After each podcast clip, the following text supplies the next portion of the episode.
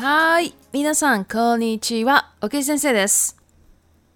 今日は、フードデリバリーサービスについて話をしたいと思います。皆さん、フードデリバリーサービスを頼んだことがありますか有名なところだと、フードパンダやウーバーイーツなどが有名ではないでしょうかそして皆さんは出前とフードデリバリーの違いをご存知でしょうか出前というのは顧客が飲食店に直接注文し飲食店がそのまま食事を届けるというクローズ型のビジネスモデルです。しかし、フードデリバリーサービスは独自のアプリでたくさんの飲食店とたくさんの顧客を結びつけて食事を自社の配達員に届けさせるものです。そんなフードデリバリーサービスはコロナ禍での巣ごもり需要でさらなる追い風を受けています。また、フードデリバリーサービスのメリットとデメリットについて少し触れていきたいと思います。フードデリバリーのメリットですが、なんといっても飲食店のビジネス機会の拡大です。そして、デリバリーを通じた広告効果も期待できます。クリックモルタル効果も生まれます。一方、デメリットとしてはデリバリーサービスの配達員は個人事業主という立場で収入も出来高制で一般的な会社員とは異なるため雇用保険、最低賃金など労働者にとって必要最低限度の保護制度を享受できません。そして、飲食店から徴収する手数料は30から35%で非常に高く、飲食店の経営を圧迫していると言っても過言ではありません。フードデリバリーは消費者にとってはいい存在かもしれませんが、飲食店にとってはどうなんでしょうかでは以上です。リピートタイムに入りたいと思います。1出前出前。2、顧客。顧客。3、収入。収入。4、保険。保険。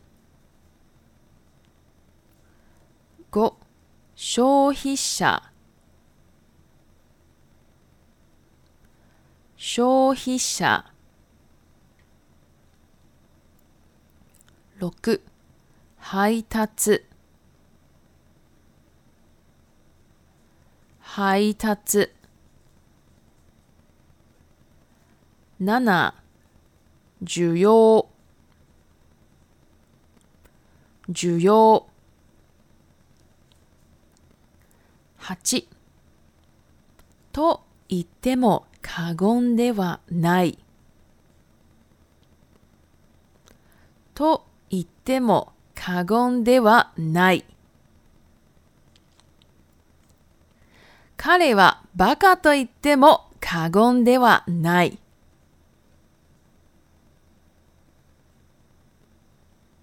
9にとってにとって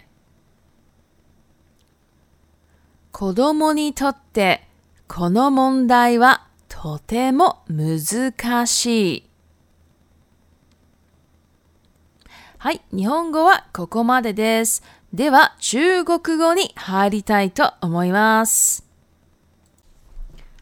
はい。大家好，我是 K 老师。今天呢，我要来讲关于 Food Delivery Service 美食外送服务。大家有点过美食外送服务吗？应该都有吧。就说就算不会用 APP，那家人应该有点过吧？应该有听过吧？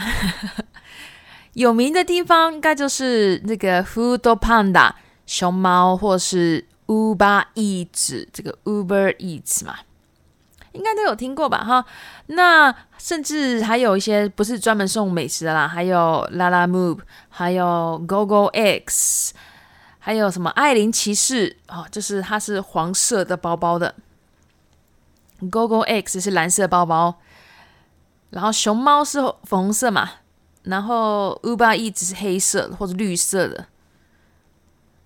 然后，拉拉木是橘色的，大家应该在路上应该都有看过哈。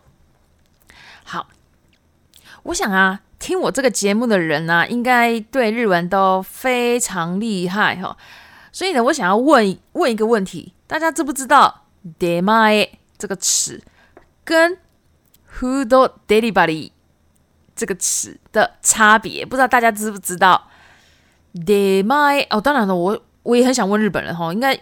其他日本人，其他日本人，我想哈也答不出来。我我我我也觉得答不出来哈。好，de ma e 是汉字的哈，有汉字的写出去的出，前面的钱出钱，它呢是名词哈。那如果接动词的话呢，它是 de ma e 哦，toru。好，它的汉它的那个动词啊，使用 toru 哦，要要注意。好，然后再来 h o d o daily body，这个是外来语哦，所以呢，它它这个也是名词啊。如果我们要接动词的话，怎么接嘞 h o d o daily body o t a n o m 好，它是接 o t a n o m 的哈。好，那他们的差异差异性是什么？好，那好，没关系，我直接讲答案。好，day my，大家呢，如果在字典。网络上的字典找找看啊，都可以找得到。d e l i 其实就是外送的意思啦。那跟很多 delivery 还不一样啊，哪里不一样？对不对？好 d e l i 它指的就是，如果我们是顾客的话，我们是要点餐的顾客，其实我们就直接到一个某一家饮食店嘛，一家一家餐厅，我们就直接跟他点啊。点完了之后，或打电话去都可以啊。我们就点了啊，点了之后呢？他就是直接把餐点送过来，就是这样子的封闭式的商业模式。好，这种就叫做 d e y m y 像什么像大家大家都知道必胜客啊、达美乐，他们不是都是有自己的员工吗？他们员工都会送送那个披萨到我们家嘛。啊，这这种然后这种就是 d e m y 那另外一种。Who do d e l y Buddy 啊？这个是比较最近的，它是外来语哈，是片假名。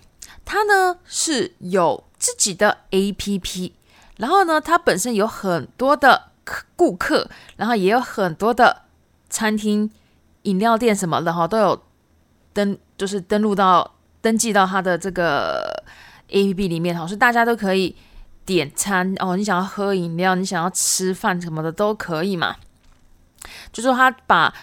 餐厅顾客啊，做一个结合，然后再请自家的外送员来送餐。好，所以这两个是完全不同的东西。那这种 f o o d Delivery Service 呢，美食外送服务呢，它现在在这个 Coronaca，Coronaca 呢就是这个肺炎的。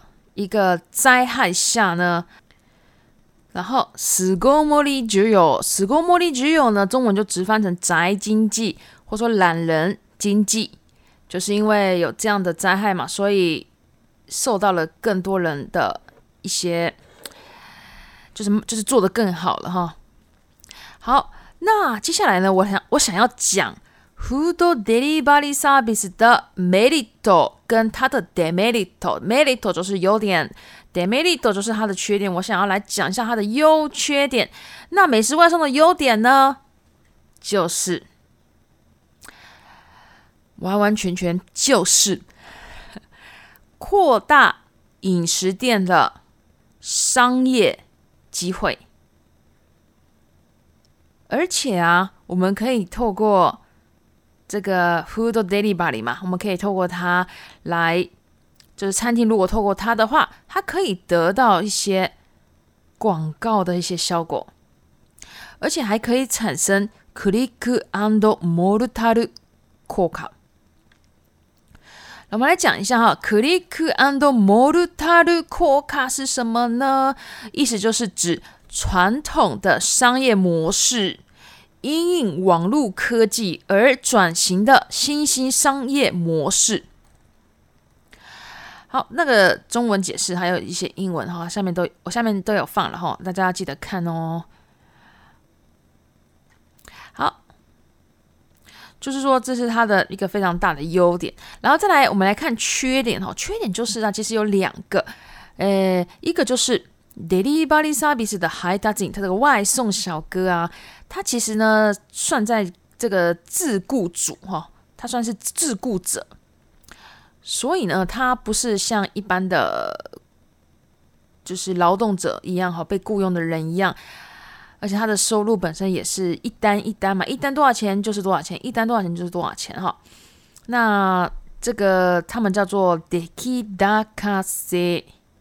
Deke 大咖说呢，我这下面也有讲哈，就是说他们的赚钱方式就是按件计酬的，论件计支的。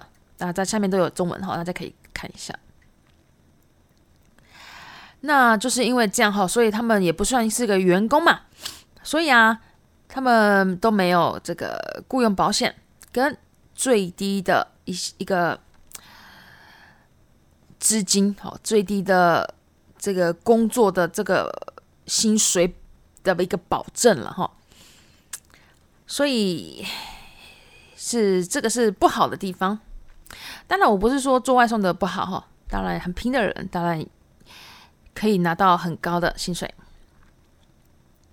好，接下来呢，我们来讲不好的点。第二个不好的点，第二个呢，就是这个平台美食外送平台呢跟。餐厅啊，什么饮食，反正这个饮食店征收的这个佣金，应该我们要讲抽成比较好哈，抽成或者手续费大概是三十趴到三十五趴。那反正他这他为什么是三十到三十五呢？就是他就是几件几件就是三十五趴，然后你很多那可能就可以到三十趴这样哈。可是这样也太贵了，所以其实我觉得，唉。平台，你说是不是帮助饮食店的经营？我觉得 可能有吧，可能也是压迫他们的、压榨他们的一个一个平台吧。我觉得了哈。好，这个美食外送啊，其实对我们消费者来讲，点餐的人来讲，其实是非常好的哈。因为像现在肺炎的关系，大家都不太敢出门了。那如果有美食外送，其实我们会觉得说。很方便哈，但是对饮食店来讲 就不见得了。好，那我们今天先到这边。お疲れ様でした。